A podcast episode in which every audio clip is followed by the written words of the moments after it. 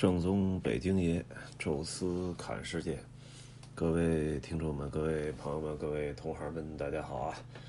咱们上一期呢，开始聊上了我们这个新写的这本书，呃，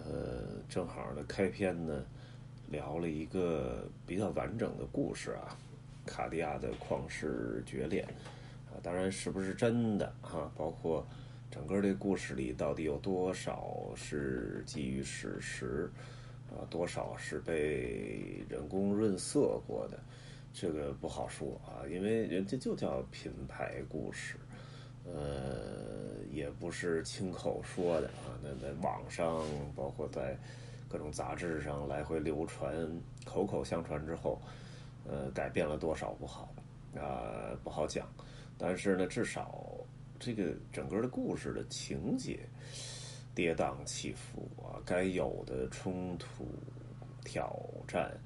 啊，最终的成功啊，基本这些元素都有啊，所以它本身就是一个好故事啊，大家才会爱听。而且卡地亚这个旷世绝恋这故事，好像我周围的人知道的还不多啊，这个。呃，正好我收集下来的时候，跟一些同行聊哈，好多人都不知道，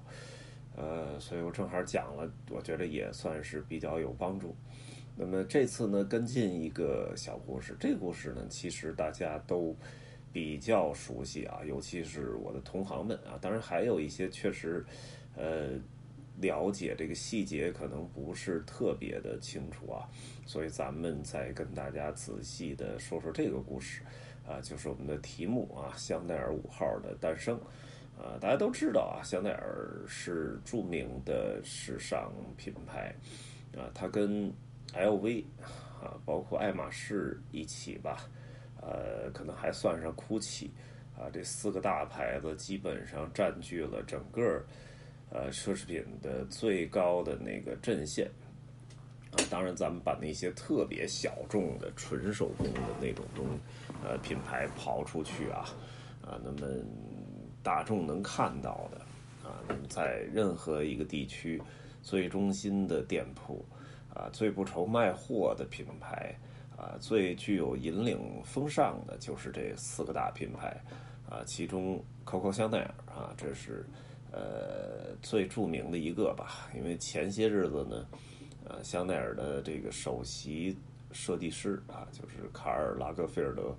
呃，去世啊，也引起了整个的微博界啊，什么微信的各种悼念吧，有的还点蜡烛。呃，我说您连一个香奈儿都没买过，你你跟着他点啥蜡烛？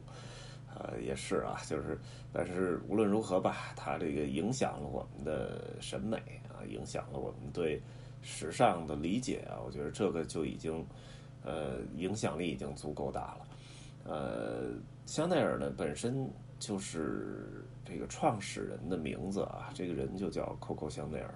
啊，他这个人当然在历史上很具有争议啊，这个个人个人的问题还是扑朔迷离。包括他曾经，呃，跟这个俄国的这个作曲家叫这个斯特拉文斯基，呃，好过，然后好像据说在二战的时候还躲到了瑞士啊，据说还跟一个德国的军官好过，啊，然后后来又终身不嫁，然后一直也不买房啊，一直住在这个呃巴黎的丽兹酒店的一个包房。呃，一直到去世，啊，所以这个人呢，身世就是从小从孤儿院长大的，啊，所以很传奇的这么一个人生吧，啊，当然，啊，他最重要最重要的贡献是他的时装的设计，啊，包括他那些女士喜欢的包包，啊，当然这个香水啊，也是世界上的第一款，啊，真正意义上的就是现代香水，也是香奈儿发明的。啊，其实最早啊，在上上个世纪二十年代啊，也就是呃，一战刚刚打完的时候啊，这时候时尚已经就进入人的人们那个心中了啊。到现在流行什么衣服啊，流行什么饰品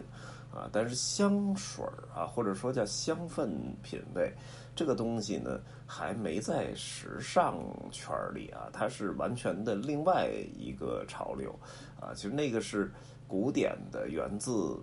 法国南部啊，也是历来香水的这个。呃，就是古典香水的发源地吧。那个小镇呢叫格拉斯，哎，离这个尼斯啊、戛纳都不太远，一个山间小城。啊，大家如果有有幸看过一个法国电影叫《香水》（Perfume） 啊，那个电影当然多少有一点变态啊，但是很有意思那么一个故事。呃，那个故事里就其实就描绘了格拉斯啊作为香水的这个近代香水的诞生地吧。啊，他用这个勾兑香精的办法，勾兑出这种不同的味道啊。但是那个味道其实还是有一点儿单一啊。比如说像这个这个什么玫瑰的香味儿啊，什么呃什么铃兰的香味儿啊，薰衣草啊，就就简简单单就这几种啊。那么香奈儿呢也觉得这个香水的味道实在是太单调了啊，而且。这个味道呢，要不就过浓啊，要不就过暗，啊，所以这个他希望能够在他的这个衣服啊，包括在他的店里面有完全不同的味道。但是当时呢，这个投资做这香水还是很大一笔钱，也是一个巨大的冒险。之前从来没有任何的。服装品牌来做香水啊，所以他这个冒险呢，大家都不知道能不能成功。包括他的什么合伙人呐，他的助理啊，都曾经激烈的反对我啊。但是他这这人比较的，呃，你说有个性也好啊，比较的任性也好啊，他还是坚持要去做啊。那么他自己啊，就专门坐着火车跑到了格拉斯，找到了当时的。呃，当时著名的一个就是当地的一个香水专家吧。那么当地人管这种香水专家叫鼻子，啊，就是他专门用鼻子来闻辨别啊不同的香水的味道程度啊。到现在为止啊，你去这个呃法国南部的尼斯啊、格拉斯啊，还有这种香水的工厂可以参观。哎，比如说一个叫 Fragona 的，就是花工纳，还有一个叫 Galima 的啊，就是这个这个中文名应该怎么翻译啊？但是这两个算是都是比较著名的吧。呃，那到现在你还能看到那鼻子那工作间，当然里边已经没有人了。现在因为有更先进的仪器来来这个识别啊，但是那个时候他找到了这个最著名的这个鼻子啊，然后让他给调调了很多种不同的香水，而且。用了一种这个化学试剂啊，把它这个整个的香水给扩散挥发出来啊，那么一下就那个香味儿，呃，这个散发非常快，而且呢很很淡啊，不像原来感觉那么浓烈啊。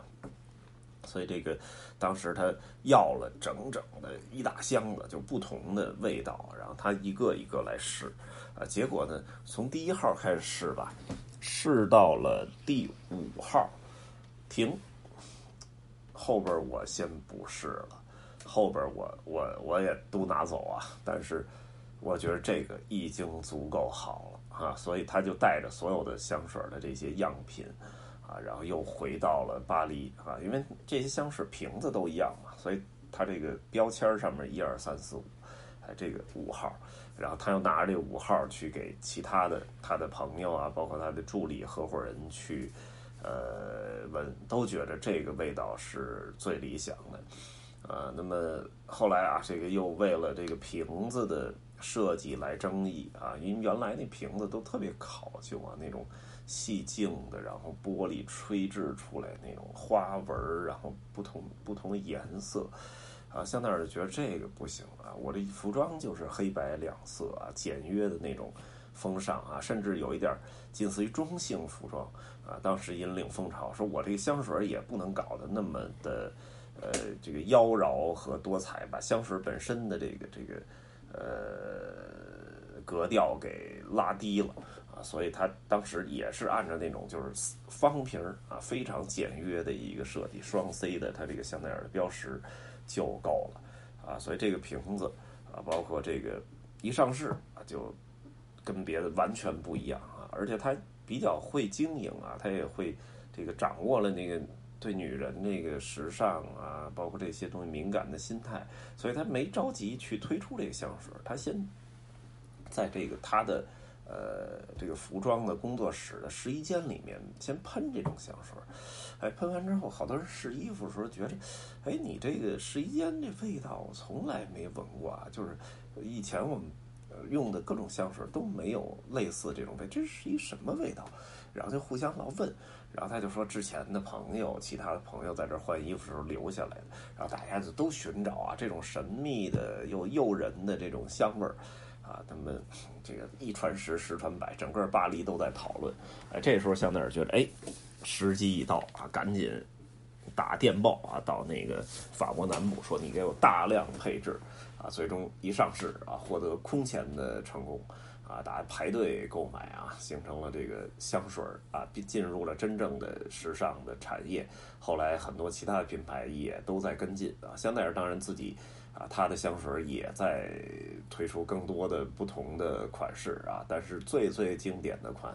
还是香奈儿五号啊。当然，这也是呃一个大巨星啊，玛丽莲梦露曾经给他做过一个大广告啊。那时候，呃，记者很有这个挑衅的这个采访梦露的时候，问到说：“你这个晚上穿着什么品牌的内衣啊？”梦露的回答就非常机智啊，说。每到夜晚啊，我只穿香奈儿五号，啊，当然他这个回答是非常这个有有这个挑逗性质的，但是，呃，这个同时给香奈儿五号做了一个非常大的广告啊，让这个香奈儿五号成为了全世界，呃，应该是到现在为止都是最著名的香水。所以有时候你去法国啊，去巴黎，啊，说带一瓶什么香水给家里人呢？其实无论他年纪。